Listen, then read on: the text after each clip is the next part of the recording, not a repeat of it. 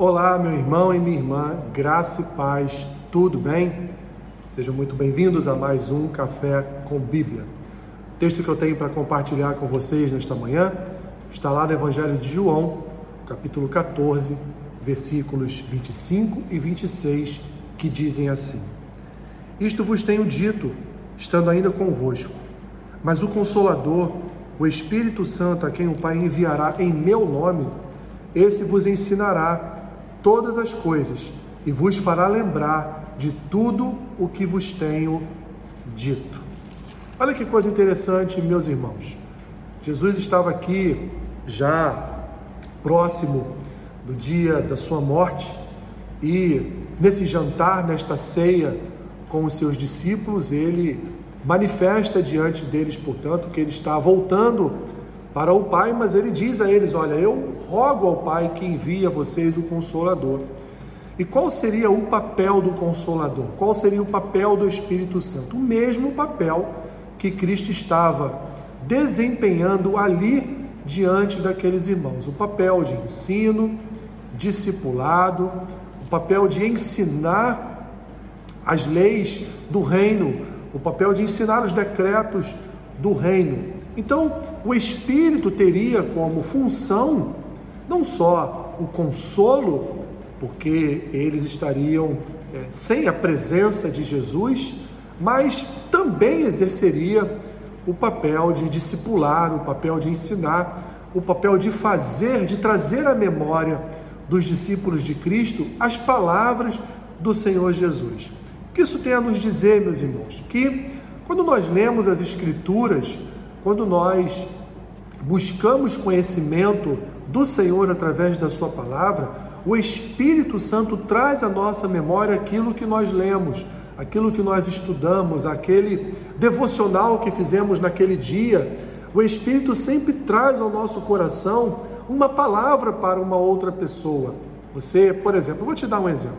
Você faz hoje um devocional e daqui uma semana tem um amigo, um parente passando exatamente por uma situação, por uma circunstância que naquele devocional que você fez na semana anterior, você é, esteve estudando sobre, sobre a situação, você estava ali lendo sobre exatamente a circunstância pelo qual esse amigo, essa amiga, esse parente está passando. Você então vai ser lembrado pelo Espírito Santo, vai ser tocado pelo Espírito Santo, que exatamente há uma semana atrás você estava estudando, lendo a respeito disso nas Escrituras. Então agora você está cheia da palavra, cheio da palavra, para transmitir uma palavra de consolo, uma palavra de conforto para aquela vida ali que está diante de você, precisando tanto.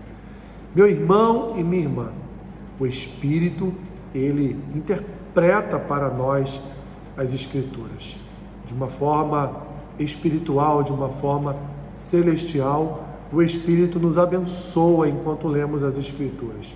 Como diz o salmista, precisamos guardar a palavra no nosso coração para não pecarmos contra o Senhor, mas também precisamos guardar a palavra no nosso coração, aí, como diz o apóstolo Pedro em sua primeira epístola, para darmos razão da nossa fé para defendermos a nossa fé, para proclamarmos a nossa fé, para anunciarmos as boas novas de salvação. Jesus rogou ao Pai que enviasse o Consolador para fazer, para trazer também à memória dos seus discípulos as suas palavras enquanto ele esteve na presença de cada um deles, e assim o Espírito fará com cada um de nós na leitura, na nossa leitura diária das Escrituras, ele também trará em momentos específicos à nossa memória a palavra do Senhor para ser aplicada ou às nossas vidas ou à vida de qualquer outra pessoa. Senhor, obrigado. Obrigado porque a tua palavra não é uma letra morta, mas a tua palavra, Senhor, é viva e eficaz.